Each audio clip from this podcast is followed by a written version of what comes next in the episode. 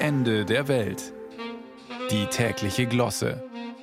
Ein Podcast von Bayern 2. Unser Auto verschluckt sich in letzter Zeit öfter. Vermutlich, um uns auf ein möglicherweise folgenschweres immer wieder auf nächste Woche verschieben aufmerksam zu machen. Den Wechsel des Zahnriemens. Verbrennerfreaks wissen, der Zahnriemen synchronisiert Geräuscharm und Selbstschmieren, Kurbel und Nockenwelle, ist aber weder besonders belastbar noch alterungsfest.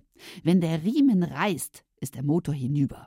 Der Zahnriemen ist also sowas wie die Leber des Personenkraftwagens. Ohne sie geht nix.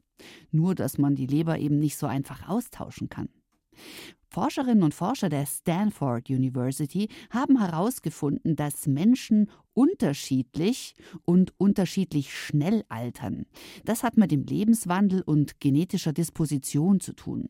Chronologisch können sie also 65 sein, aber dank mediterraner Ernährung, Sport, Meditation und guter Führung zu Hause sind sie biologisch immer noch rattenscharfe 40. Ja, eh, sagen sie. Na gut, dann kommen wir jetzt zu den Neuigkeiten. Es kann aber sein, dass sie sich wie 17 fühlen, ihre Bauchspeicheldrüse aber heimlich schon die 70. Kerze auf der Torte abgefackelt hat. Wäre ja gut zu wissen, oder? Um herauszufinden, welche Organe eine Anti-Aging-Behandlung brauchen könnten, haben die Wissenschaftler einen Bluttest entwickelt und ihn vor kurzem in der Fachzeitschrift Nature vorgestellt.